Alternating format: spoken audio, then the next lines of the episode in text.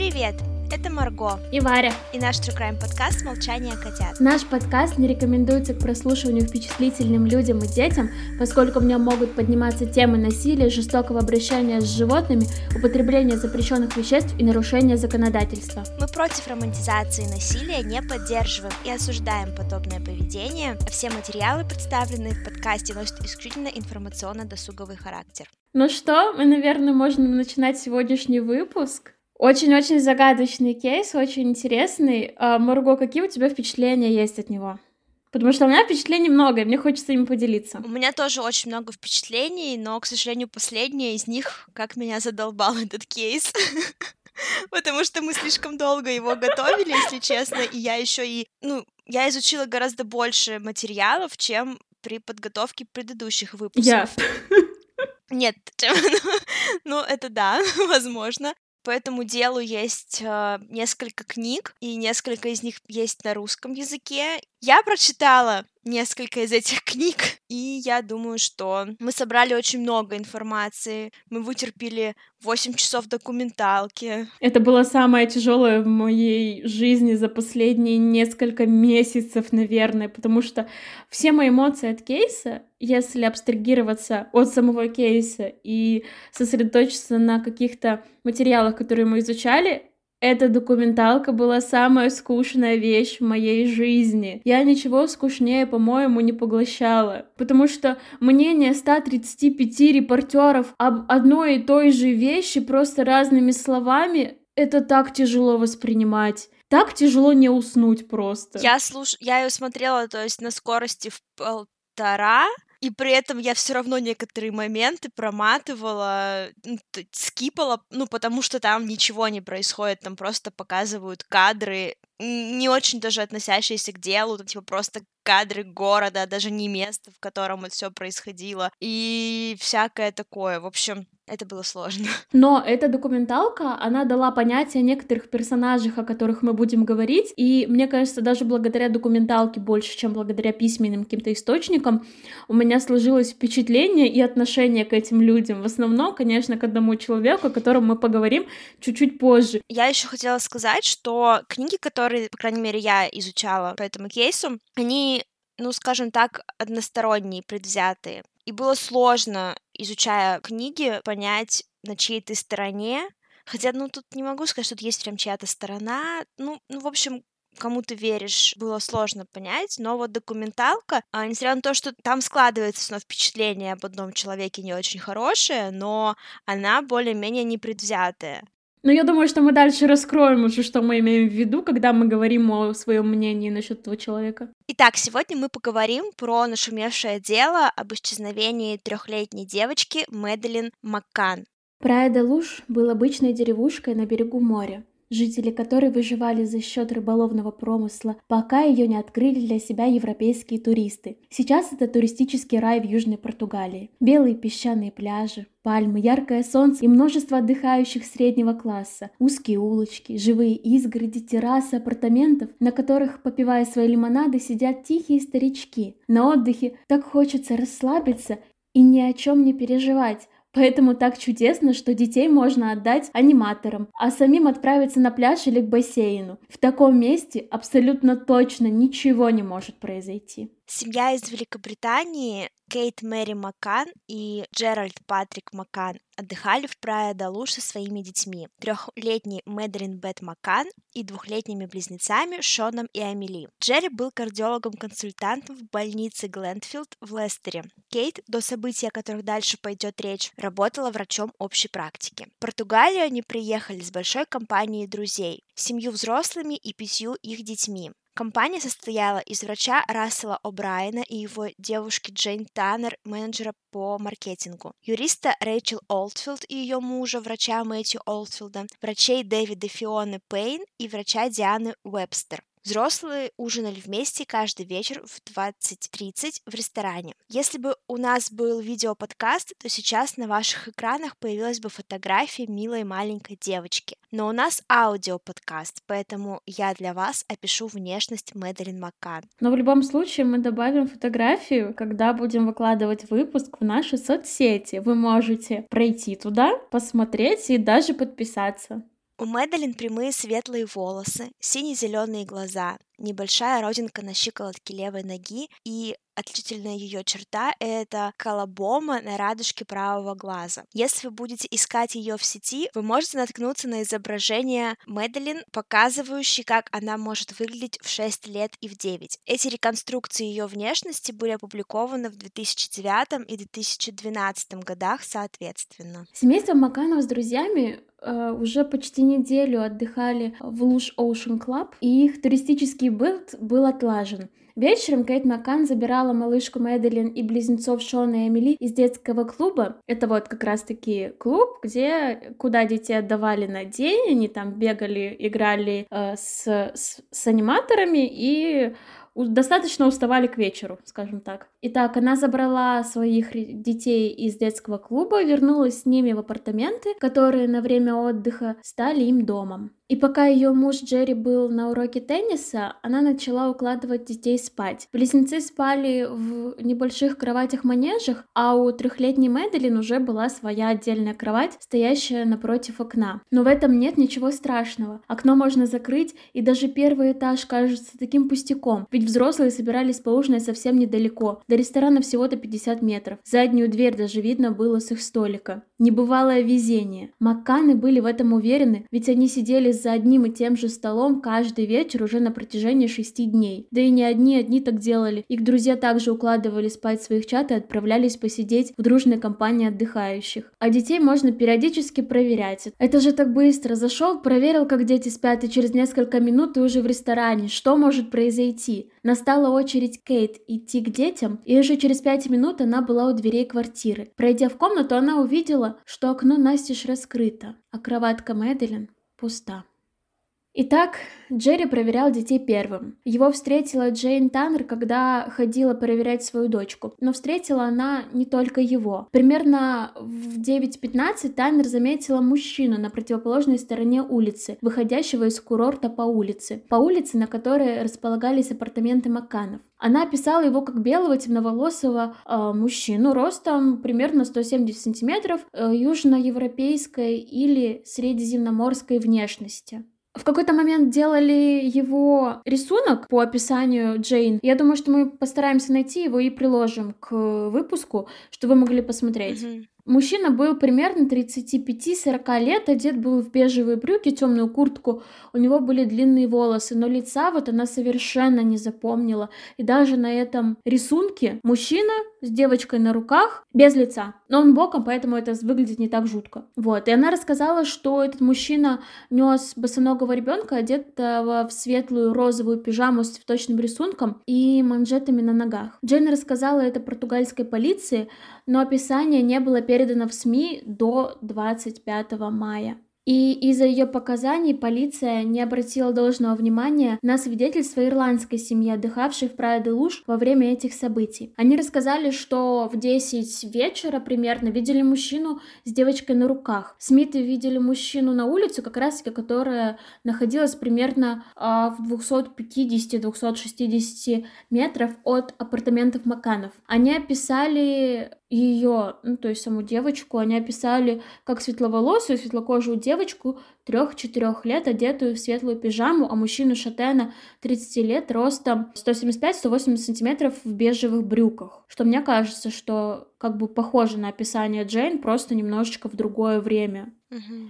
По их словам, он был не похож на туриста, и, похоже, он не чувствовал себя комфортно, неся ребенка. Семья позже заявила, что этим мужчиной мог быть Джерри Маккан, но следствие как бы отвергло эту версию, потому что несколько свидетелей видели Джерри в это время в ресторане. Тоже странное заявление от, от самой семьи, да, почему они решили, mm-hmm. сами предположили, что это был Джерри, если, ну, допустим, даже Джерри мог быть в это время возле апартаментов, но он ведь не выносил оттуда ребенка. Mm-hmm. Ну, странно. Но с другой стороны, смотри, нет никаких других свидетельств, то есть есть одни свидетели, которые говорят, что, наверное, это вот этот мужчина, который мог выносить. Он, проход... он ходил проверять детей. Нет, но они же видели его именно с девочкой. Я имела в виду, что если бы не те свидетельства, которые э, говори, не те свидетели, которые говорили, что в это время Макан был в ресторане, он вполне мог быть в другом месте и выносить девочку. Мы же не знаем, кто это сделал. А, окей, я что-то затупила. Нет, подожди, он мог, но зачем семье-то об этом заявлять? В смысле? Ну, то есть, допустим, это был он. Мгм. Семья зачем сама сказала, что Джерри куда-то носил ребенка? Семья имеется в виду семья Смитов. А, Они видели мужчину, они сказали, ой, блин, наверное, это вот этот. а, я думала, семья это Кейт и. Джерри. Все, все. Нет. Да, хорошо. Итак, Кейт и Джерри Маккан вызвали полицию. Она приехала довольно быстро, но ну, довольно быстро это тоже еще такой. По, по мнению самой полиции, она приехала довольно быстро. Быстро это понятие растяжимое. Но действия полиции сложно было назвать эффективными, потому что исчезновение человека само по себе в Португалии не считается преступлением, которое надо расследовать немедленно. Плюс за разные преступления отвечают разные, плохо скоординированные между собой подразделения. События, о которых мы говорим, произошли 3 мая 2007 года. Это важная дата для всего дальнейшего расследования. И об исчезновении Мэдалин узнали в 22.00. То есть в это время Кейт пошла проверять детей и обнаружила, что Мэдалин нет в кровати. И сначала, конечно же, семья э, друзья начали самостоятельные поиски, потому что предполагали, что девочка могла сама покинуть номер. Также подключили персонал и постояльцев отеля, все ее искали, и зачем, затем где-то вот примерно через час, если я не ошибаюсь, Джерри побежал на ресепшн отеля и, и попросил связаться с полицией. Вот, по-моему, вот так вот там все было. По словам португальской полиции, офицеры прибыли к апартаментам спустя 10 минут после звонка. По словам Кейт, два офицера португальской жандармерии прибыли в 23 10 из Лагуша, города в 8 километрах от Прая-де-Луж. В полночь жандармерия оповестила криминальную полицию, которая прибыла в час ночи из Портимона, находящегося за 32 километра от курорта. Расследование возглавил глава региональной криминальной полиции Гонсало Амарал. Давайте пока вот здесь просто запомним это имя. Гонсало Амарал. Нам еще не раз пригодится знание его имени. Офицер, прибывший на место, повесил ленту на двери спальни, но ушел в три часа ночи, не опечатав остальную квартиру. Двух патрульных собак привезли в Прая де Луж в 2 часа ночи и еще четырех собак поисковых в 8 утра. Впоследствии британские СМИ много критиковали действия полиции. По словам работавшего над делом старшего инспектора криминальной полиции Олигарио Ди Соза, в квартире побывало не менее 20 человек, прежде чем она была оцеплена. Вся комната была в грязных следах забегавших и выбегавших из нее людей. Офицеры не опросили всех соседей Маканов. Игрушка Мэдалин изначально не была проверена на наличие ДНК. На то, чтобы отдать описание девочки в пограничную службу и морскую полицию, ушло больше 10 часов. Также полицейские не запросили фотографии транспорта, покидающего Прая де Луж, а также дороги между Лагушем и городом Вилла Риал де Санто-Антонио на испанской границе. Господи, эти названия обожаю. Я тут подумала, британские СМИ критиковали работу португальской полиции. Ну, конечно, им же легко говорить, у них же есть Шерлок, который на раз-два все раскрывает. Да. Можешь это вырезать? Это первый референс, который я поняла, поэтому оставлю. Юху! Хоть где-то. Итак, несмотря на очевидные косяки в работе криминальной полиции и других структур, вскоре у португальских следователей появился первый подозреваемый. И это часть дела, от которой меня бомбит вот почти сильнее всего. Почти, но есть кое-что еще получше, конечно. Недалеко от Луз Ocean Club, в котором отдыхали Макканны, жил человек по имени Роберт Мурат. Он британец, но на момент событий проживал с матерью в Португалии, работал консультантом по недвижимости. В Великобритании у него жила бывшая жена и ребенок. В Википедии написано, что его лишили родительских прав, но больше я нигде такую информацию не встречала. Документалки от Netflix говорят, что он был в бракоразводном процессе на момент э, событий, когда пропала Мэдлин. Когда все произошло, он вызвался быть переводчиком для Маканов, поскольку им нужно было общаться с полицией и прессой, но они не говорили на португальском. А он, соответственно, говорил, как вот вы уже поняли. В первые дни он был практически все время рядом с семьей и даже отвечал на вопросы репортеров. И вот этими действиями он и вызвал подозрения сначала у парочки журналистов, а потом и у полиции. Что мне кажется вполне обоснованно, потому что люди, которые совершают преступления, часто очень находятся возле полиции и репортеров актеров, когда происходит расследование. Тот же Чикатило как бы сам себя ловил. И ангарский маньяк выезжал на собственные преступления. Да, такое бывает. Ну, я имею в виду, да, в составе как бы рабочей группы, как полицейский. Я понимаю, что преступники так делают, но вот я, честно говоря, могу представить себя, что я нахожусь где-то на отдыхе в чужой стране, э, точнее, на отдыхе, я просто присутствую в чужой, в другой стране, и тут у моих соотечественников происходит горе и они не знают языка, я знаю, я могу им помочь. Честно, я вот такой добрый самаритянин, которому уже много раз прилетало за то, что я добрый самаритянин, но тем не менее, я бы снова бы это сделала и снова бы помогла людям. Ну, то есть я бы на его месте стопудово бы тоже бы вписалась. Ну, блин, он там жил чуть ли там не в двухстах метрах от э, Луж Ocean Club, и они его соотечественники. Мне кажется, это очень даже нормальное поведение. Я имела в виду, что я, я понимаю его как человека, я бы как... Я не особо добрый самаритянин, э, вот, я скорее запуганная терпила, как говорит мой психотерапевт. Вот. Я бы тоже помогла, постаралась помочь, чем могу. Я понимаю его чисто по-человечески, понимаю там любого другого человека, которому могу помочь, вот. Но я понимаю тоже, как думала португальская полиция. Там будет очень много вещей, за которых ее можно осудить, но, в принципе, подозревать человека, который так яро пытается помочь и быть в курсе того, что происходит э, в этом деле, ну, закрадываются сомнения подозрения. Ну, только такие, да, только-только подозрения. Только подозрения. Я имела в виду, что в этом деле все настолько не черно-белое, угу. так много оттенков, и каждого по-человечески можно понять, кроме аморала. Итак, в документалке Роберт Мурат рассказывал, что сначала заметил что за ним следят в течение нескольких дней. Затем полицейские позвали его на неофициальный разговор. Кажется, в бар они его позвали, там выпить ему предлагали. Но этот разговор ни к чему не привел, и Мурат не пьет, поэтому отказался от всех их э, уговоров вместе выпить. Информация из документалки. По словам главного следователя Гонсало Амарала, они установили слежку за Муратом и за виллой его матери, где он проживал. Они даже проверяли дом тепловыми сканерами, чтобы установить, сколько человек находится в помещении. Однажды утром ему позвонили из полиции, попросили срочно приехать и помочь с переводом. Когда он открыл входную дверь, в его дом вломились полицейские. Был проведен тщательный обыск, его машина, компьютер и мобильный телефон и видеозаписи были изъяты. Если не ошибаюсь, обыск был проведен также у его родственников, которые проживали на территории Португалии. Но вот тут я что-то немножко не помню, это было с ним или это было про Сергея Малинку. Но в результате обыска никаких улик, даже намеков на его причастность найдено не было. Однако ему был присвоен статус подозреваемого. В Португалии есть такая вот э, особенность, что вот у нас подозреваемый это что-то это что-то такое неофициальное, у них есть прям официальный статус, когда тебя еще не обвинили, но ты подозреваемый, вот как-то так. Сейчас три секунды. Это, по-моему, называется аргуэда.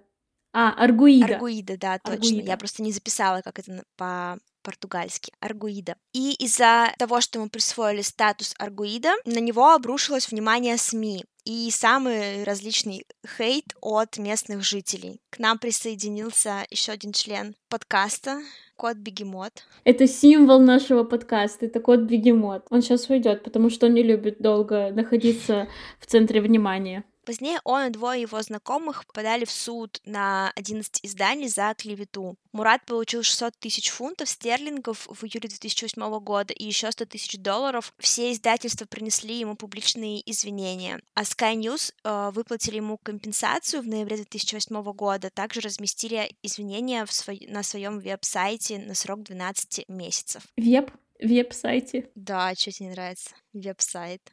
Веб-сайт ты хочешь? Веб. Ты же тебе сказала веб-сайт? Ну да. Мне не принципиально. Но возможно, что у тебя телевизор застелен э, салфеточкой.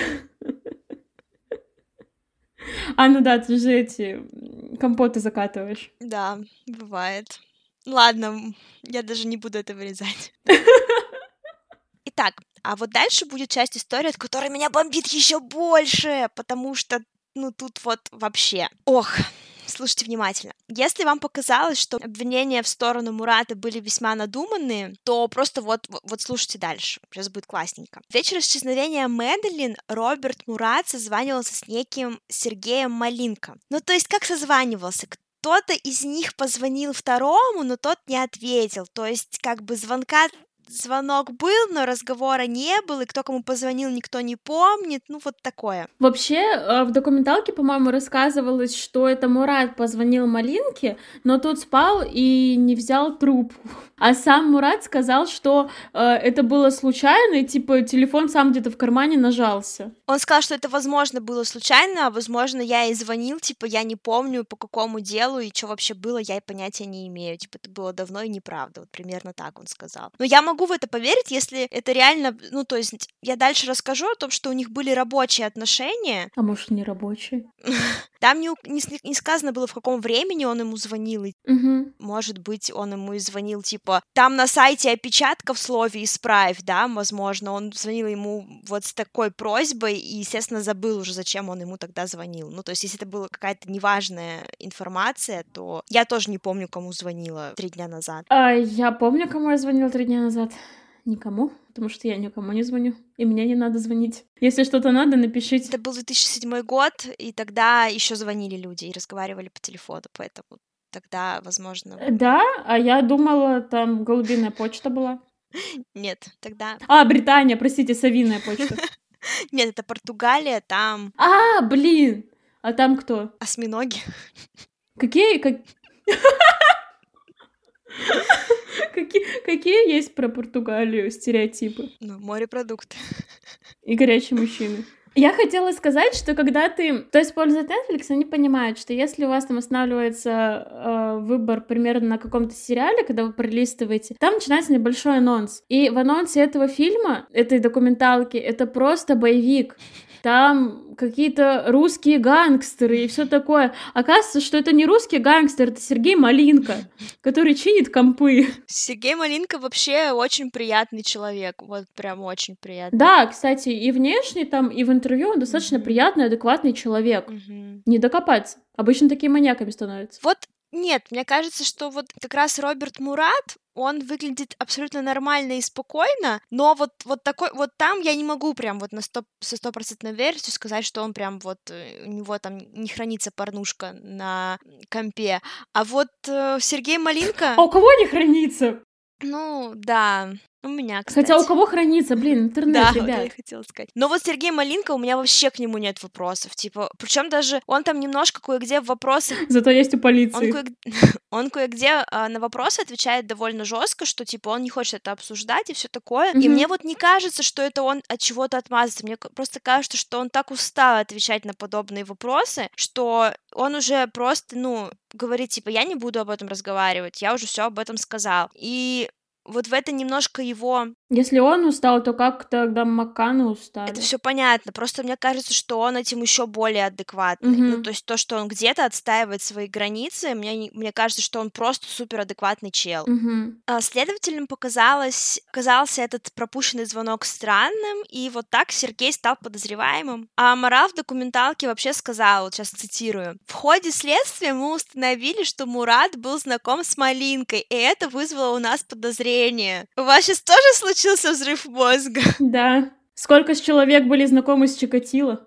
Они все подозреваемые. Походу, да. Сергей никогда не контактировал с семьей Макан, не был рядом с ними, не видел их даже издалека. А с Робертом Муратом он был связан рабочими отношениями. Сергей занимался ремонтом компьютеров и созданием сайтов. Для этого Роберт и обратился к нему создать сайт для его услуг по недвижимости. Ни до, ни после этого они не общались. А, ну, то есть вот только в какой-то период по рабочим вопросам. Этот период совпал на, похищ... на момент исчезновения Мэдлин. Полиция также установила за ним слежку, обыскала его дом, где изъяла большое количество техники и жестких дисков. По словам полиции, на каком-то из жестких дисков была найдена порнография. По словам Сергея, он об этом ничего не знает, так как большая часть техники принадлежала его клиентам, а не ему лично. Он ее только ремонтировал. Считаю абсолютно нормальное объяснение, ну правда. Типа, если mm-hmm. у чувака реально дома 40 компов, вы же не думаете, что это правда его, блин, все компы. Сейчас это возможно, потому что всякие майнинги и прочая штука. В 2007 вряд ли. Внимание полиции повлекло за собой внимание СМИ. А Сергея преследовали, кричали ему вслед, что он педофил, а позднее сожгли его машину. После этого ему... Подожди секунду, а мне кажется, что сожгли машину уже не люди, не из-за СМИ. Это уже произошло во время из-за этих частных фирм. Мы позже об этом скажем, о том, что параллельно шло расследование частное, не полиции. И, по-моему, в документалке рассказывалось о том, что э, человек, который вел это расследование, он звонил Малинке, угрожал, чтобы тот признался или выдал информацию, и потом сжег его машину. Я думаю, что если бы это был он, его бы привлекли бы. А тут непонятно, кто это. Ну, типа, сделал. Малинка сам об этом Но говорит. он так подозревает. Но, типа, это не точно. Ну ладно. Но, видимо, у меня сложилось такое впечатление, когда я смотрела. Я тоже поняла, что это случилось вот, типа, когда была ну, то есть не в, не в момент расследования португальской полиции, а позже. Поэтому я и говорю, позже сожгли его машину. Угу.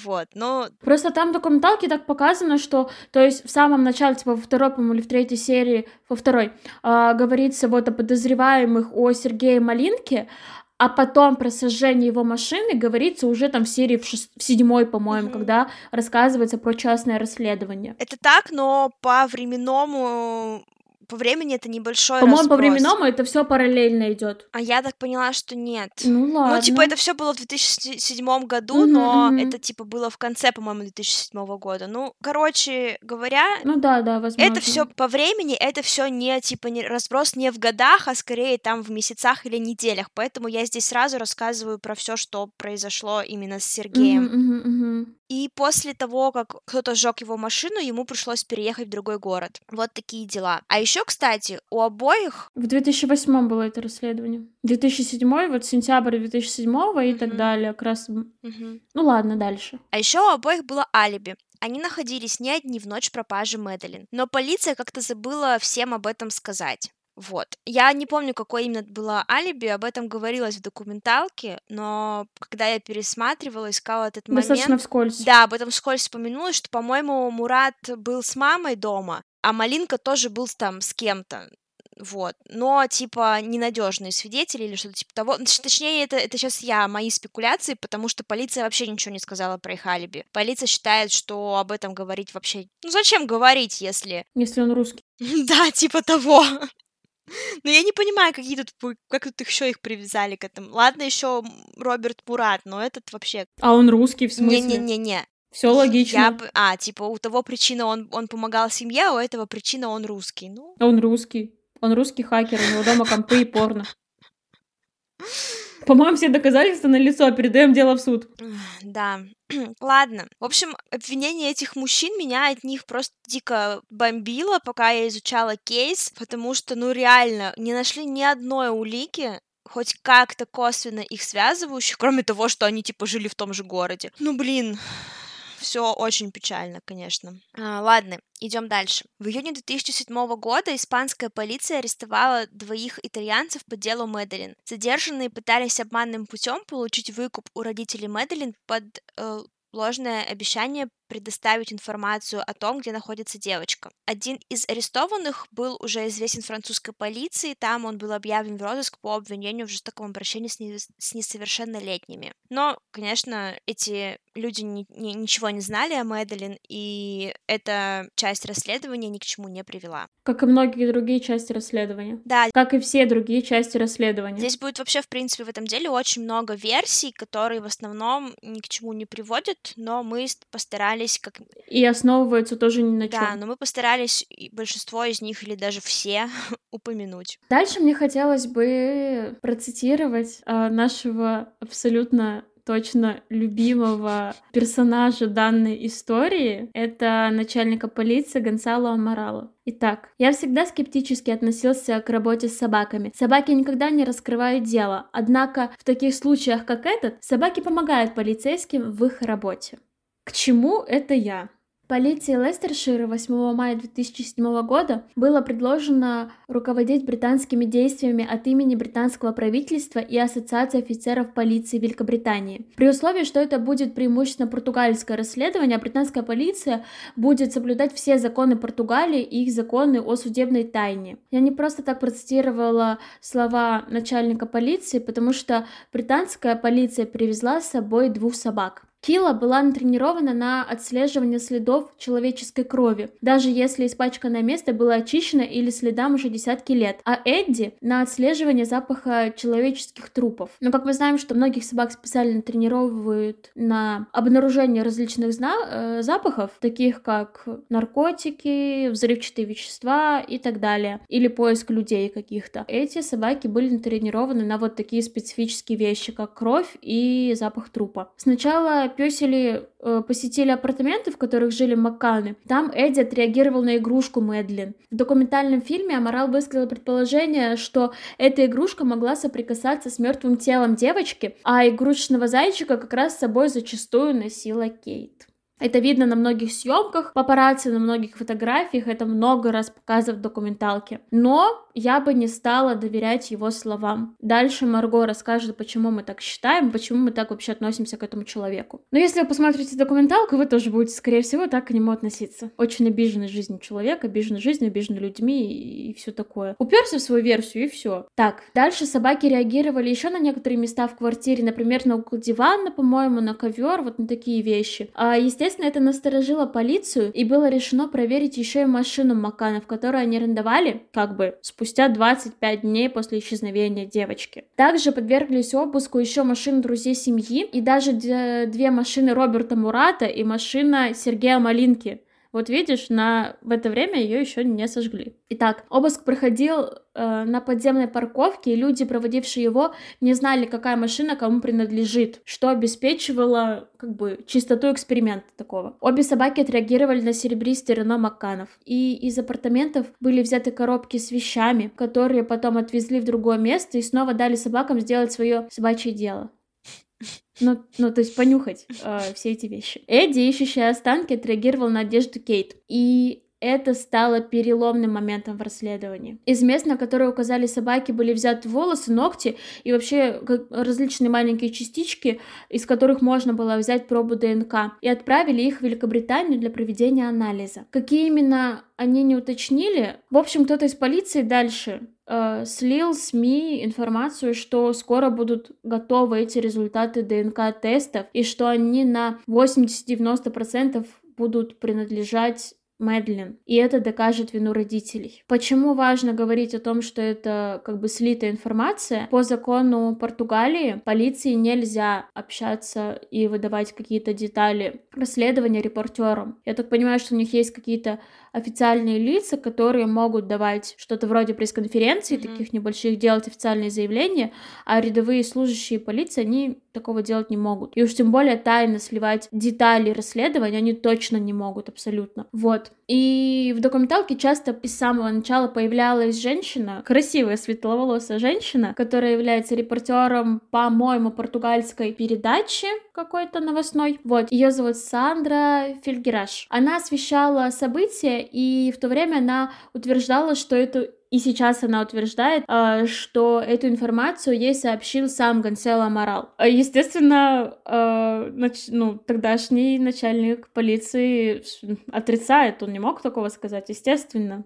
Вы слышите иронию в моем голосе, потому что я так не считаю. Полиция выдвинула версию, что Мэдалин умерла случайно. Версия была о том, что Кейт давала детям колпол, а после они с мужем, и сейчас это зафиксируйте, Э, в голове будут э, несколько похожие еще обстоятельства в другом деле. Положили труп в холодильник, а через несколько недель перевезли его на прокатной машине и избавились от тела. Э, в, на допрос вызвали Кейт первой, так как, видимо, посчитали, что она более хрупкая и ее легче будет сломать. Ее допрос проходил два раза. Про второй не знаю, но первый проходил целых 11 часов. И после него она вышла абсолютно измученной, плачущей. А их поджидало огромное количество репортеров, которые ее, мне кажется, еще и добили. Вот. Потому что на допросе ей предложили сделку с полицией. То есть Она признает свою вину. Вину почему-то говорится, что в сокрытии тела, а не в убийстве.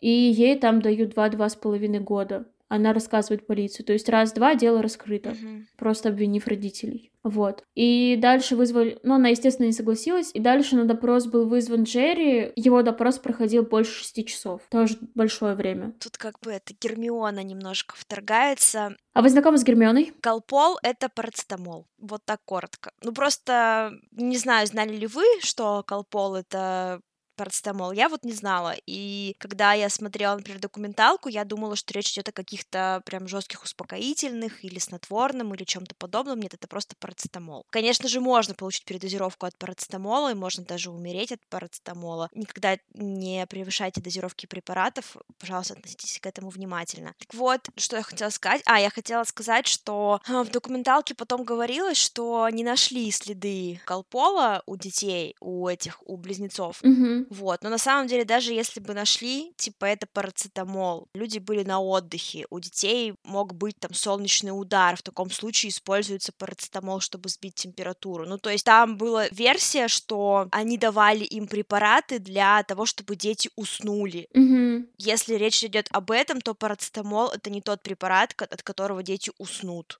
Все, все, что я хотела сказать. Да, и эта версия, она больше родилась не только из-за ДНК-тестов, а больше из-за того, что когда вызвали полицию, и Марго уже говорила, что очень много людей сновали туда-сюда, и а, было много шума, что близнецы не проснулись, и когда их перевозили в другое место, они тоже не проснулись, и что Кейт периодически у них проверяла дыхание. Но, по-моему, это для матери в той стрессовой ситуации, в которой она находилась в то время, это нормально проверять своих других детей, потому что я думаю, что она за них переживала. Но, опять же, это наши домыслы, Мгм. и, возможно, я исхожу больше из э, несколько ошибочного мнения о том, как должен выглядеть страдающий и горюющий человек. Ну, это неправильно вообще. Ну, в общем, давайте вернемся к кейсу, наверное. Несмотря на то, что версия абсолютно абсурдная, Макканы были объявлены официальными подозреваемыми. Мы уже упоминали это слово. На португальском это звучит как аргуида. И в документалке человек пять подряд рассказывают, что такое аргуида, и что, оказывается, на португальском для официального подозреваемого есть э, официальное слово. Очень интересно это слушать разными словами от нескольких человек одно и то же э, объяснение. Горит. В общем, в ходе новых допросов родители поняли, что полиция больше не ищет саму девочку, а СМИ отворачиваются от них. И в погоне за яркими заголовками они выдумывают все более и более ужасные версии происшествия 3 мая. Маканы были в отчаянии, и через несколько дней они покинули Португалию. Я не уверена, что это неправильное решение. Что я имею в виду? В общем, у них был выбор. Или они остаются в Португалии, и их могут не, сделать не только официальными подозреваемыми, но обвиняемыми и передать дело в суд, и их бы могли задержать, или они возвращаются в Великобританию. Я думаю, что с точки зрения вот чисто... А, еще про последствия. Если они улетают, то для СМИ они кто? Они преступники. То есть получается, что их обвинили, а они сбегают. И значит, что-то не так, значит, они как бы виновны по-настоящему. Вот. Но тут нужно понимать, что у них было еще двое детей. Двое детей еще меньше полутора годовалых малышей. Я думаю, что им, во-первых, нужно было думать об этом в первую очередь. А вторую, что за решеткой, ну, нелегко двигать расследование этого дела. Потому что родители как могли содействовали полиции, во-первых, они через СМИ пытались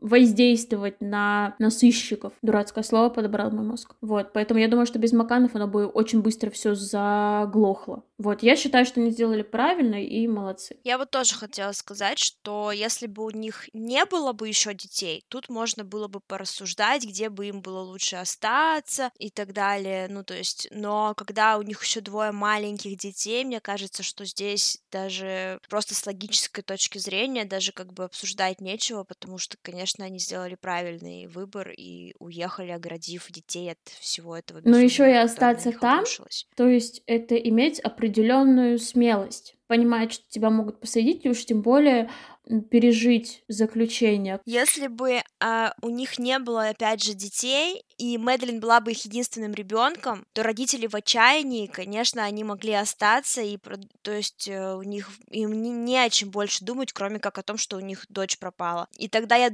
возможно, они бы даже не думали о том, что их могут посадить, они бы не уехали, потому что пока они не узнают, что случилось с дочерью, они просто будут там, вот. Но они думали о других детях тоже и сделали все абсолютно правильно. Ну, просто есть еще взгляд. мысль о том, что если бы они были за решеткой, вряд ли бы они что-то узнали. В общем, э, двигаемся дальше, и мы, и вы понимаем, что от результатов ДНК экспертизы зависел дальнейший ход расследования. Дело в том, что отчетов э, судмедэкспертов было целых два. Первый был как бы предварительный, и в нем было сказано, что обнаружены фрагменты ДНК Мэдалин, то есть только фрагменты. А мы же понимаем, что наша ДНК из чего состоит? Из ДНК папы и мамы. Вот. Угу. Но материала очень мало, и там проводилась экспертиза, которая сама по себе проводится тогда, когда есть очень мало материала, и ее результаты не очень надежны. В общем, требовалось дальнейшее исследование. И как я понимаю, э, на португальский язык было переведено не все. Была переведена какая-то часть, которая как бы должна была дать понятие а, полицейским о том, что там написано, но не дала понятия полицейским о том, что там написано. В общем, на основании вот этого вот своего видения у полицейских этого отчета, э, этого заключения, вероятно, особо не вчитываясь, португальская полиция обвинила Макканов. Но когда полицейские уже готовились передать дело в суд, они получили окончательное заключение, в котором было сказано, что эксперты не нашли ни единого полного совпадения с ДНК Мэдлин. Ни в машине, ни в квартире не было крови девочки. Но тогдашний начальник полиции э, Гонсало Морал считает, что это подтасовка данных. Он вообще почти на все аргументы в защиту угу. родителей считает, что это подтасовка данных. А, я еще хотела обсудить момент с тем, что вообще Кейт, Джерри и их друзья оставляли детей одних в номере. Вот отдыхали ли вы, например, в турецких отелях? В таких отелях обычно большая или не очень большая закрытая территория, очень много всяких вот этих аниматоров, и там всегда выглядит все очень безопасно. А здесь отель немножко был другой, он был более открытый, не такой, как турецкие отели, в которых была я. Я думаю, что, ну, то есть турецкие отели тоже все разные, и как бы там разная степень закрытости, как бы, может быть. Вот. А, но я думаю, что когда они оставляли детей одних, и вот то, что они ходили их проверять, они даже не могли предположить, что дети могут пропасть из номера. Я думаю, что то, что там в номере были закрыты окна, то, что, ну, изначально, то, что там дверь в номер была закрыта, но дверь в спальню детей, она была приоткрыта. Мне кажется, что родители, когда их оставляли, задумывались исключительно о том, что дети могут проснуться и заплакать. Или там в случае Мэдалин, которой было три года, она могла проснуться и испугаться, что там рядом нет родителей. Поэтому они ходили их проверяли именно на момент того, что дети именно спят или не спят. И у них даже в мыслях не было, что дети могут из номера пропасть. Вот. Потому что вы все-таки отдыхаете в европейской стране, с низким уровнем преступности, а Португалия это страна с низким да. уровнем преступности. При этом вы в таком полузакрытом отеле находитесь. Ну, то есть реально людям, которые... А, знаете, очень часто психологи говорят о том, что мы мыслим о других так, как мы сами поступаем. И вот людям, которые не задумываются о том, что детей могут украсть, им в голову никогда не придет мысль о том, что их ребенка могут украсть. Ну, ну может прийти, но как бы тоже там, да. Короче, по умолчанию мы об этом не думаем. Я тоже как бы считаю, что они не задумывались о том, что дети могут пропасть из номера. Я абсолютно с тобой согласна. Итак, мой любимый персонаж всей этой истории, ну что мой, наш, наш любимый персонаж этой истории Гонсало Амарал, все никак не мог успокоиться, что его сначала отстранили от дела, а затем дело вообще закрыли, признав все его теории, то есть и про этого, и про Мурата, и про Сергея Малинку, и про, э, собственно, то, что родители виноваты. В общем, все теории признали несостоятельными. Отстранили его в октябре 2007 года и уволили с поста, занимаемого в полиции. А случилось это из-за другого дела. За месяц от отстранения Амарал и еще четыре офицера стали фигурантами внутреннего расследования, которое касалось дела пропажи другого ребенка. Жуана Сиприану была восьмилетней девочкой, пропавшей в 2004 году из Фигейры, деревни в 11 километрах от Прая Далуш. Полиция предполагала, что она была убита, хотя ее тело так никогда и не было найдено. Мать девочки и ее дядя были обвинены в убийстве после признания. Позже мать отказалась от своих слов, сказав, что призналась в убийстве после побоев полиции. А Морал не присутствовал при избиении, которое якобы имело место быть, но был обвинен в укрывательстве своих коллег, которые в этом участвовали. В мае 2009 года Амарал был обвинен в фальсификации документов в деле Сиприану и был приговорен к 18 годам условно. Ой, к 18 месяцам условно. Это же я правильно понимаю, это как раз то дело, которое в документальном фильме рассказывается, там показываются фотографии этой избитой матери, и там у нее не лицо, а просто фиолетовое пухшее месиво. Мгм. Это абсолютно ужасно Да. наблюдать. И Да. то, о чем я говорила, когда рассказывала про версию португальской полиции, что а, как бы, э, как будто бы Маканы положили тело в холодильник. Во-первых, мне кажется, это абсурдно, потому что если они положили тело в холодильник в своих апартаментах, их же обыскивали. Наверное, его бы нашли. Мгм, мгм. Вот. И в этом деле было то же самое. Да. По версии полиции, девочку расчленили, по-моему, и тоже положили в холодильник. Может быть, у них какая-то заготовленная была версия, которую они пихали всем? Может, Амарал просто не знает других сценариев? Ну да, да, судя по всему, судя по версиям Мгм. полиции, так и было.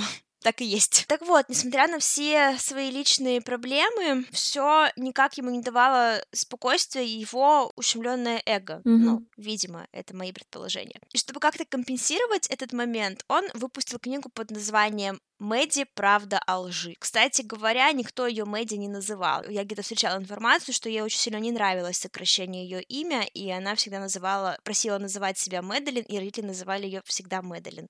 Итак, в ней он настаивает на том, что в событиях того вечера виноваты родители Мэдалин. По его версии, Маканы убили свою дочь, а после скрыли произошедшее. В книге приводится много разных свидетельств и фактов, но еще больше в ней догадок и его собственных рассуждений. У книги нет официального русского перевода, поэтому дело вообще официально на русский переведена только книга Кейт Маккан. Вот, но насколько я могу судить, сама книга не выглядит как попытка обелить себя, там действительно очень много информации по делу, но при этом там нет никаких альтернативных точек зрения, только уверенность автора в том, что все улики можно сложить в одну единую картину, в которой он и убежден. Вот. Я просто, когда книгу читала, точнее, начинала читать, я, я думала, что там сейчас будет вообще, типа, вот прям обвинения, обвинения такие, знаете, типа, эмоциональные. Но на самом деле нет. Книга написана вполне адекватно, и я очень много видела отзывов на книгу, и люди, которые не знакомились с другими источниками, а, то есть, их первым источником была эта книга, они все прям максимально уверены в, в том, что Амарал прав, потому что вот действительно он там не выглядит каким-то сумасшедшим в книге, а все очень со стороны кажется адекватно написанным. Ну, и у них нет других точек зрения. Да, конечно. Ну, то есть, все равно, знаешь, когда читаешь книгу, в которой, ну, которую написал вот чувак в попытке обелить себя, в попытке потешить свое эго, это видно. Ну, когда ты читаешь такую книгу, ты это понимаешь. Здесь же, когда ее читаешь, такое ощущение не складывается. Складывается ощущение, что книга написана вот, да, каким-то следователем, причем каким-то достаточно опытным следователем, и в ней изложены факты. Несмотря на то, что я в этой истории Амарала не люблю и всячески осуждаю его попытки очернить семью, книга норм. Но в ней, в смысле, но... Норм, если вы Норм знаете плане другие еще стороны Да, этого дела, другие версии. да. То есть да, сначала посмотрели так. документалку от Netflix на 8 часов, вам же нечего делать, естественно, то если вы слушаете этот подкаст, вот, то тогда можно книжечку прочитать. Нет, а вообще, э, если, если вы хотите знать об этом деле, не надо вам слушать никаких, никаких аморалов и документалок. Есть же мы. Все кратко, четко по делу. Почти всегда. Особенно если слушать Марго. Так, Макканы подали на него в суд за клевету из-за обвинений, которые он выразил в своей книге. Португальский судья в сентябре 2009 года запретил Аморалу повторять свои обвинения. Публикации и продажи книги были остановлены. Как же он достал всех? Он еще больше всех достанет. Если португальский судья запретил повторять ему обвинения просто. Но он на этом не остановится. Маканы получили 1,2 миллиона евро компенсации за моральный ущерб. А в декабре 2009 года Аморала привлекли к ответственности за публикацию второй книги под названием «Английский кляп». В октябре 2010 года апелляционный суд Лиссабона отменил судебный запрет на книги, так как было решено, что это нарушает его право на свободу выражения. Я напомню, что Амарал-то у нас как бы, если что, осужденный, то есть его, помните, да, осудили за фальсификацию документов. Макана и Амарал так и не смогли достичь соглашения вне суда, поэтому их судебный процесс продолжился. На данный момент не знаю, что там происходит. А, вернемся к разным другим версиям того, что могло произойти в ночь похищения. Дело в том, что во время похищения Мэдалин в Европе функционировала сеть педофилов под названием «Страна чудес». Что, кстати, тоже очень интересно. Мне кажется, было бы классно сделать про это кейс. Выпуск. Да, мы об этом подумаем. Возможно, сделаем про подобной mm-hmm. организации, да, выпуск. Это было закрытое интернет-сообщество с очень строгим отбором своих членов. Позже полиция в 13 странах одновременно задержала более 150 членов этого клуба. У них было изъято огромное количество цифровых данных, включая фото похищения детей. Так некоторым родителям удалось узнать, как пропали их дети. Фото Мэдерин среди них не было, но это не дает стопроцентной гарантии, что страна чудес не была к этому причастна. С самого начала мне этот кейс напомнил фильм «Исчезнувшая». Если кто-то смотрел, наверняка поймет, о чем я. Это не настолько камерное кино, чтобы не понять, да, Маргарита? Угу. Просто опять референс мимо. Ну нет, так я, кстати, я знаю этот фильм, я слышала про него, просто вроде как я его не смотрела. Его надо смотреть, а не слышать о нем. Я поняла. Это, кстати, единственный для меня, по крайней мере, фильм, который просто взорвал мне голову, когда я смотрела в первый раз. Но главный твист там работает только первый раз. Второй раз оно уже вообще не то. Ты смотришь такой, а, ну, блин, я знаю, что это будет. Ну, в общем, а именно мне это напомнило, какую важную роль играла там пресса. Но даже в художественном фильме СМИ показаны не в таком объеме и масштабе, как в этом кейсе. Общественное мнение и резонанс — это, естественно, огромная сила. И Джерри и Кейт Макканы с самого начала решили, что они постараются удержать внимание прессы на Мэдалин, опасаясь, что про нее скоро забудут, поскольку инфоповоды, они постоянно меняются. Вот, они убедились, что постеры с изображением их дочери развешаны по всему миру, и их даже принимал Папа Римский. Они постоянно мелькали в разных шоу, появлялись э, в религиозных передачах, давали интервью, пресс-конференции, устраивали акции, например. Они на 100 дней, по-моему, э, запускали шарики с привязанными к ним фотографиями дочери в небо, что, кстати, очень неэкологично. Некоторые изображения Мэдалин стали самыми воспроизводимыми за последнее десятилетие. Она появлялась на обложках нескольких британских таблоидов каждый день в течение полугода и журнала People 28 мая 2007 года. Макканы даже отправились в тур, где они отвечали на вопросы журналистов и просили людей о помощи в поиске их дочерей. Кейт и Джерри создали общество с ограниченной ответственностью Madeline's Fund Living on Stone Unturned, чтобы финансировать поиски дочери. Но фонд подвергся критике за две выплаты по кредиту Макканов, когда они были не способны работать. Я так понимаю, когда они были в Португалии. Mm-hmm. Когда Макканы стали подозреваемыми, директор фонда решил, что пожертвования не будут использоваться для уплаты судебных издержек и кредита. Всего фондом было собрано более двух с половиной миллионов фунтов стерлингов вместе с пожертвованиями Джоан Роулинг и Ричарда Брэнсона, а также полтора миллиона вознаграждения от News of the World. А, простите меня за мой плохой английский. Репортеры везде следовали за Макканами, и их было не два или три человека, их были десятки. Не сказать, что сотни, но около сотни точно. Они караулили их везде, возле дома, возле церкви, которую они постоянно посещали. Они, я имею в виду, Маканы. А возле полицейского участка даже приходилось выставлять металлические заграждения, которые не выдерживали толпы журналистов и зевак. Естественно, там были не только журналисты, но и просто люди и просто зеваки. Вот. И репортеры вели себя крайне нагло. Они кричали им вслед, они бегали за ними, они совали им в лицо свои микрофоны и камеры. Там даже есть один момент, когда женщина, которая чаще всего говорила от лица Макканов, э, как бы их такой, как это называется? Представитель. Да, типа представитель. Вот, ей репортерша прям в лицо, в щеку тыкает этот микрофон, и она так его убирает. Не надо. Вот, очень нагло. Но, но любовь в семье не вечна, никто не знает, когда таблоиды повернутся спиной. В документалке используют красивое сравнение с цунами, что оно сначала нахлынет, потом отхлынет, а потом ударит с тройной силой. Вот, я думаю, что это красивое сравнение очень хорошо передает суть того, что произошло. В какой-то момент внимание прессы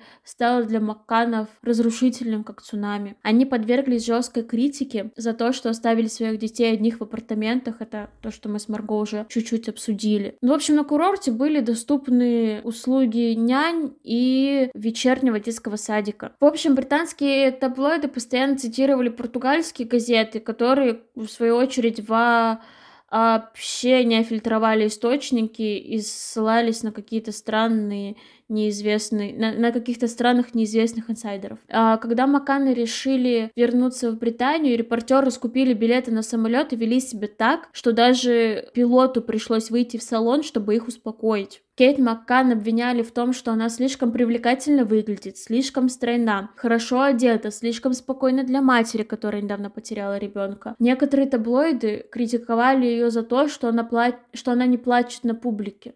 Мгм. Ну, это вообще взрыв Мне мозга. особенно нравится то, что она стройна. Если она всю жизнь была стройная, что она должна была резко разжиреть, чтобы после того, как у нее ребенок пропал. Она слишком красивая. Мгм. Она недостаточно страдает. Она неправильно страдает. Мгм.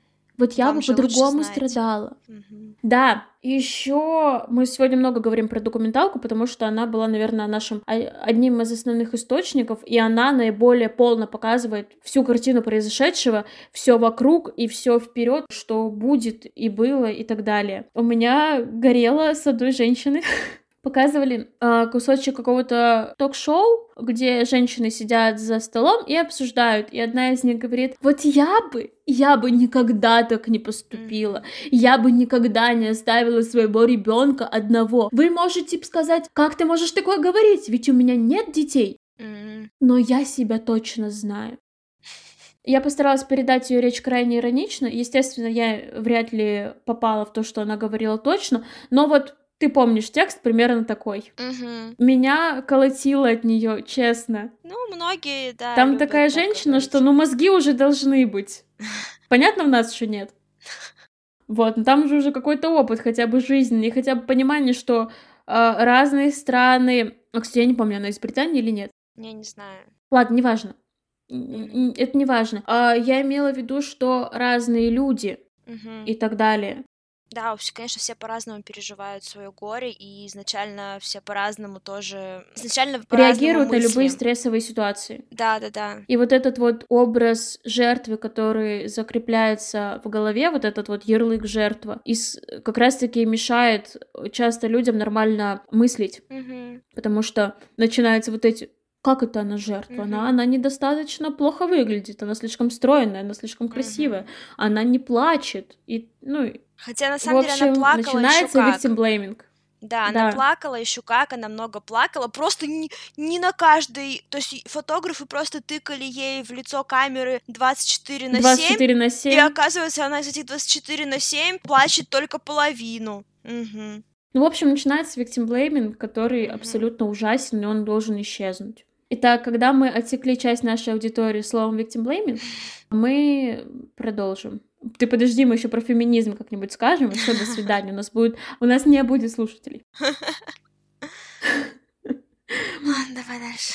Кейт также рассказывала, что фотографы прятались возле ее дома, они барабанили по ее машине, чтобы получилась испуганная фотография. Вот это вот просто ужасно. Вот. А заголовки иногда были настолько ужасающими, что с одним таблоидом даже были какие-то разбирательства. Очень хотелось бы привести эту ситуацию как бы в пример, как должно быть, как, до, как нужно наказывать иногда таблоиды за их вольности, но но я, к сожалению, этого не нашла, потому что документалка настолько затянута, там столько воды, что это невозможно иногда. А в других источниках этого не было. В общем, а, параллельно полиции Параллельно работе полицейских происходило еще частное расследование. Поиски Мэдлин координировал Брайан Кеннеди, владелец компании Everest Windows, который также финансово помогал Макканам в 2007 году. Помимо того, он помогал зарплате Клэренс Митчелл, которая стала представителем Макканов. Это то, о чем мы говорили. Вот когда я такую маленькую вставочку, а, рассказывала о том, когда ей тыкали в лицо микрофоном. Вот, у них был представитель, который работал с прессой, потому что я уверена, что общаться так много с прессой людям, у которых только что пропал ребенок, абсолютно невозможно. Я думаю, что даже просто в обычной не стрессовой ситуации общаться так много э, с прессой в таком количестве репортеров просто невозможно угу. неподготовленному человеку. Я думаю, что эта женщина это просто золото с стальными нервами. В общем, Фонд работал, по крайней мере, с пятью частными фирмами расследований. Британская Control Risk Group была нанята в конце мая 2007 года. Вот, это параллельно все происходило. Uh-huh. Примерно. А испанское агентство работало в течение полугода за 50 тысяч фунтов стерлингов в месяц. В нем этим делом занимались 35 детективов в Европе и Марокко. С самого начала частное расследование сопровождало много проблем. Детективы были малоопытны, агрессивно вели себя со свидетелями. В каждом из них они видели подозреваемого, а отношения с португальской полицией были очень натянутыми. И в сентябре 2007 года появились сообщения о том, что Мэдалин видели в Марокко. Первой об этом сообщило издание News of the World. По данным издания, очевидцев по меньшей мере двое. Это туристка из Норвегии, которая утверждает, что видела девочку 9 мая на автостоянке у гостиницы в городе Маракеш. Вместе с девочкой был неизвестный мужчина. Второй свидетель, гражданин Великобритании, рассказал полиции, что видел похожую на Мэдалин девочку в тот же самый день. Позже, в этом же месяце, Интерпол получил вещественное доказательство того, что Мэдалин Маккан может находиться в Марокко. Это была фотография, на которой местная женщина несет на спине светловолосого ребенка. Ее передала полиции девушка из Испании, отдыхающая на севере Африки. По ее словам, снимок был сделан 31 августа, но туристка не сразу осознала, что могло попасть в фокус ее объектива. Брайан Кеннеди лично отправился в Марокко и разыскал ту девочку со снимка. Это оказалось не Мэдалин. И вообще он рассказал, что в Марокко оказывается очень много светловолосых и светлоглазых детей. Вот. Расследование включало в себя поиски в водохранилище недалеко от Прайда Луж в феврале 2008 года, который финансировал португальский адвокат. Попытку частных детективов допросить британского педофила Реймонда Хьюлита, отрицавшего свою причастность к этому делу, а также проверку огромного количества показания людей, утверждающих, что видели Мэдалин. В марте 2008 э, фонд Мэдалин нанял новое детективное агентство Oakley International на полгода за более чем 500 тысяч фунтов, а также был подписан контракт с лондонским частным охранным предприятием. Обеими фирмами владел Кевин Хеллиген. В ноябре 2009 года он был арестован за ложные обвинения. Именно Окли создали фотороботы мужчин, которого видели Смиты в день похищения. Изображение исследования были опубликованы лишь спустя пять лет, из-за чего Макканы подверглись значительной критике, что, по-видимому, привело к их разрыву контракта с данной фирмой. В 2010 году э, в Великобритании снова заговорили о том, чтобы открыть дело об исчезновении Мэдалин Маккан. Я напомню, что официально дело было закрыто в 2008 году португальской полицией оно было закрыто. Точнее, португальской прокуратурой вроде как. И в 2011 году Скотланд-Ярд возобновили расследование, назвав его «Операция Гранж». Следователи сразу отвергли теорию о причастности к делу родителей и сосредоточились на том, что Мэдрин была похищена незнакомцем. Им удалось установить личность мужчины с девочкой на руках, которого видела Джейн Таннер рядом с апартаментами Маканов. Оказалось, что в ту ночь в отеле работали ночные ясли, и это отец забирал оттуда свою маленькую дочь. Совпало и то, что на девочке действительно была пижама, очень похожая на пижаму Мэдалин. Обе семьи были из Великобритании, Британии и приобрели э, эти пижамы в крупном сетевом магазине. В 2013 году Скотланд-Ярд попросил предоставить 31 страну данные об использовании мобильной связи в ночь исчезновения Мэдалин. Они нашли несколько свидетелей, которые описывали одного и того же мужчину, который в дни перед похищением часто находился рядом с квартирой 5А. Команда операции Гранж проверили 12 работников, которые были на курорте в момент исчезновения, включая шестерых британских уборщиков на белом фургоне, предлагавших свои услуги британским постояльцам. Они также проверили несколько обвиненных педофилов, включая двух шотландцев, отбывающих наказание за убийство с 2010 года. Один из них, согласно The Times, напоминает мужчину на одном из фотороботов. Скотланд-Ярд также проверил на причастность Ханса Урса фон Эша, умершего швейцарца, причастного к убийству другой маленькой пятилетней девочки. В 2012 году, спустя пять лет после похищения Мэдалин, а, британская полиция заявила, что есть основания, что девочка жива, и распространила ее изображение, сделанное с учетом возможных возрастных изменений. В ноябре 2014 года британской стороне удалось добиться возобновления расследования португальской полицией, после чего следователи двух стран объединили усилия. И британские следователи посетили Португалию 16 раз и собрали более 30 тысяч документов, касающихся дела. Джерри Маккан сказал, что решение столичной полиции продолжить расследование обстоятельств исчезновения их дочери стало для их семьи большим облегчением. Это означает, по его словам, что надежда сохраняется. Так, теперь пожелать мне удачи, потому что дальше все буду рассказывать я. Ну, ты сама захотела. А время уже позднее. В связи с возобновлением расследовании на Маканов снова обрушилось внимание СМИ. Помимо этого, 28 июля 2015 года полиция Австралии заявила, что обнаружила чемодан, в котором находились останки ребенка, и высказала предположение, что это были останки Мэдрин Макан. Вот тут просто пару слов, нахрена они так сделали? Ну, то есть, зачем? Это вот, при том, что это как бы даже не СМИ заявили, что это может быть Мэдалин Макан, это сама полиция заявила. Угу а чё, как бы сначала какое-то расследование провести нет? Ну, то есть это что за вот... Не знаю. Бред полнейший вообще, на мой взгляд. Ну. Однако в октябре 2015 года останки были опознаны как э, двухлетняя Хенделей Спирс Стивенсон, убитая и изнасилована в 2008 году своим отчимом. Ой, дальше вообще тоже веселая история. в июне 2016 года газета The Daily Telegraph, ну тут хотя бы эта газета была, mm-hmm. типа что с нее взять, заявила, что похищение и убийство Маккана организовал телеведущий Климент Фрейд внук Зигмунда Фрейда. По заявлению газеты, Фрейд неоднократно обвинялся в педофилии и сам общался с родителями девочки незадолго до ее похищения. Семья Фрейда, однако, заявила, что на момент исчезновения Мэдалин тот был в Великобритании. Тоже, короче, с чего Дели Телеграф решили, что он как-то, может быть, к этому причастен, непонятно. Я к третьему разу, когда ты назвала а, фамилию Фрейда, я забыла, что мы говорим про его внука, и подумала, стоп, Зигмунд был педофилом, что? Я вообще немного выпала. Это про внука. В 2020 году появились новые данные у немецкой полиции. В совершении этого преступления подозревается 43-летний педофил и торговец наркотиками Кристиан Брукнер. Телефонные разговоры Брукнера указывают на то, что незадолго до исчезновения девочки он находился недалеко от отеля, в котором все произошло. Подозреваемый зарабатывал на жизнь, совершая преступления, например, он воровал вещи из гостиничных номеров или из домов отдыха, а также торговал наркотиками. Кстати, когда шло расследование, не помню, кто именно, чья именно сторона об этом установила, но говорили, что в дни перед похищением ходили один или несколько чуваков по отелю и по другим отелям рядом и задавали какие-то вопросы, и было похоже, что они выслеживают э, номера, ну, для того, чтобы их ограбить. То есть было такое подозрение, что там были чуваки, которые грабили номера и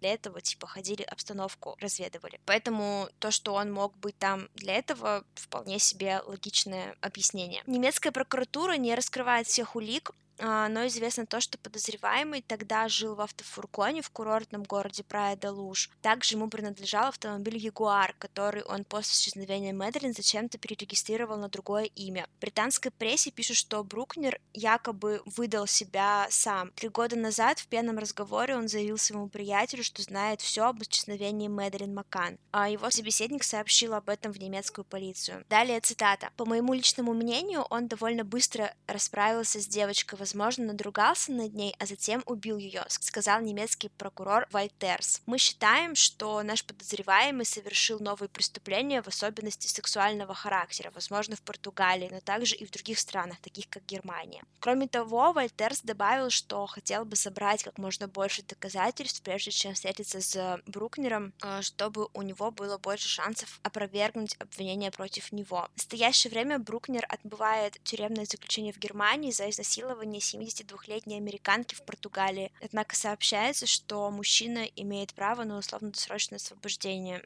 если ему не предъявят новые обвинения в связи с делом Мэдлин. И завершить наш рассказ про Мэдалин и ее родителей мне бы хотелось тем, что в 2021 году Мэдалин исполнилось 18 лет. Или исполнилось бы, мы не знаем. Mm-hmm. В связи с этой датой СМИ снова побеседовали с ее родителями. В заявлении Кейт и Джерри Маккан говорится, что им все равно нужно узнать, что с ней случилось, несмотря ни на что. Каждый год с момента пропажи Мэдалин неравнодушные люди собирались в ее родной деревне Ротли в Лестершире, чтобы отметить годовщину. Но пандемия нарушила сложившуюся традицию, поэтому в 2020 году встречу заменили онлайн-молитвами. В обращении к СМИ Макканы сказали, Каждый май тяжелый — это напоминание о прошедших годах, о потерянных или украденных годах. А в этом году это особенно остро, поскольку мы должны отмечать 18-летие Мэдалин. Они также сказали, что пандемия COVID-19 сделала год еще более трудным по многим причинам, но они благодарны за то, что расследование по поиску Мэдалин продолжается.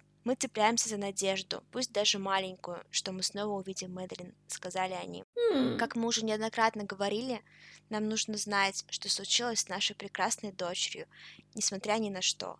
Мы очень благодарны полиции за их постоянные усилия. Не плакай. Вот такой конец. А, дело Мэдрин Маккан остается открытым, и никаких точных сведений о том, что с ней случилось, до сих пор нет. А, я думаю, что мы уже очень много сегодня поговорили, у нас получился очень большой выпуск.